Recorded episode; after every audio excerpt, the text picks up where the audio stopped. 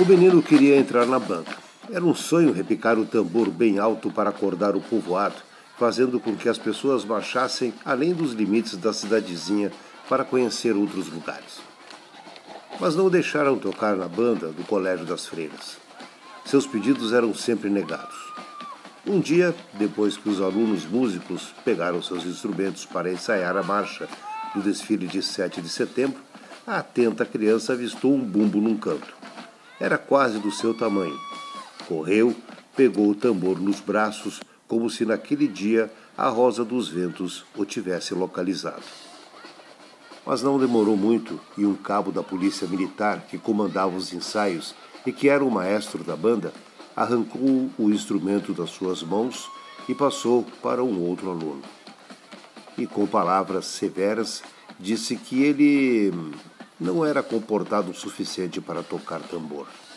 Como se não bastasse, colocou o menino que sonhava tocar na banda para cerrar a fila do pelotão de marcha, por ser o mais baixinho da turma. O tempo passou e aquele menino foi esquecendo a banda e, quando se deu conta, tinha ingressado no mundo sozinho, credenciando o seu próprio rumo. Iniciava aí um caminho de incertezas, de medo e de lágrimas aprendendo com os erros e resistindo tudo aquilo que a crueldade humana reserva àqueles que se aventuram no tempo, lutando por liberdade. Os anos 60 ficaram para trás, e agora, ao ingressar nos 60 anos, nota que é difícil recapitular tudo o que se passou no espaço longe de casa. Só ficaram as histórias, os sentimentos, alegrias e lamentos. As feridas não precisam mais ser cuidadas. Elas cicatrizaram.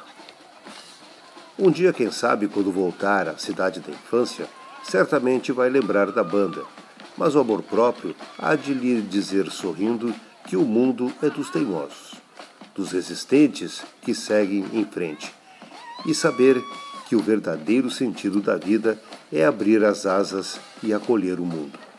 O que não acontece com quem fica debruçado na janela ou sentado no banco da praça, de braços cruzados, esperando o trem da história ou a banda passar.